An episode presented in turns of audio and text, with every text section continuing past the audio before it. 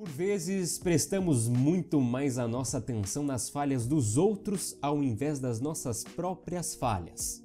A nossa mente fica tão focada em apontar os erros do lado de fora que esquece que deveria apontar os erros do lado de dentro. Talvez isso seja uma das várias formas de defesa do nosso ego, que costuma resistir a dizer e sentir coisas simples, como me desculpe, eu errei, mas que não sente tanta dificuldade assim para outras falas como você está errado.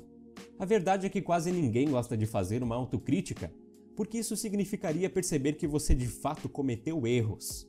E desde pequenos nós aprendemos que errar é um problemão, não é?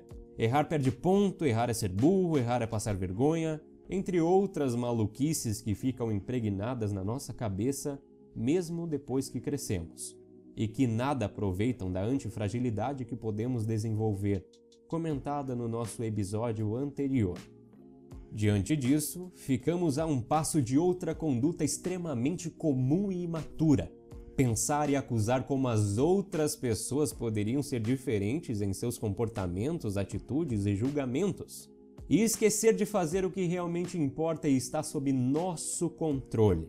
Moldar os nossos próprios comportamentos, atitudes e julgamentos. A realidade é redundante é repetitiva. E se eu tiver que repetir alguma coisa em todos os episódios desse canal, eu repetiria a respeito da essência do estoicismo, a diferença entre aquilo que está sob nosso controle e aquilo que não está, e da escravidão que se encontram aqueles que buscam agir como se pudessem mudar aquilo que não controlam, como o sol ou a chuva, a chatice dos outros ou os impostos do governo. Marco Aurélio dizia: é hilário que o homem não queira evitar os próprios vícios, o que lhe seria possível, mas tente de todas as formas fugir dos vícios alheios, o que é impossível. O tempo é um recurso escasso, ou seja, ele é finito.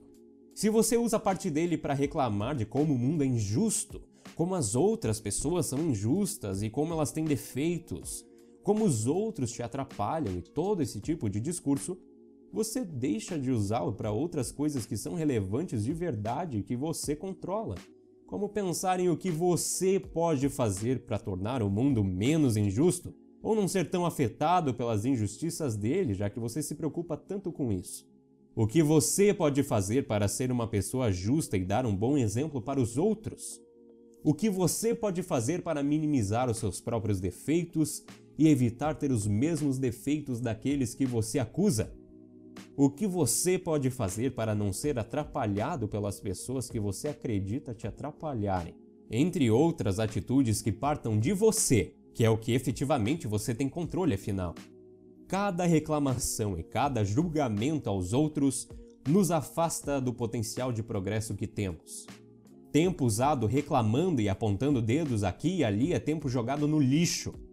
Tempo esse valioso que poderia ter servido para fortalecer o seu próprio desenvolvimento e melhorar as suas decisões, ao invés de alimentar uma mentalidade tóxica e escrava, que se preocupa em como as coisas externas poderiam ser diferentes se alguma outra coisa externa também fosse, e que bate de frente com toda aquela questão sobre a possibilidade de você morrer amanhã e ter nutrido pensamentos inúteis hoje.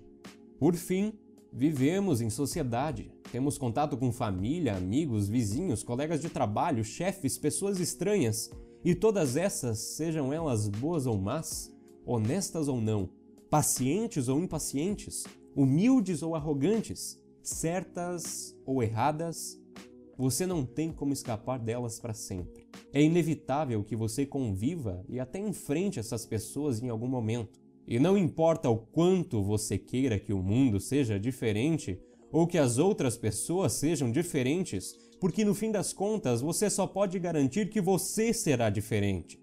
A autocrítica dói. É difícil, mas é necessária.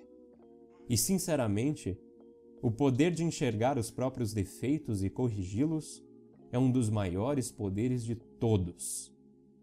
Siga a dica do sábio Marco Aurélio e busque evitar os seus vícios, porque evitar os vícios dos outros é impossível.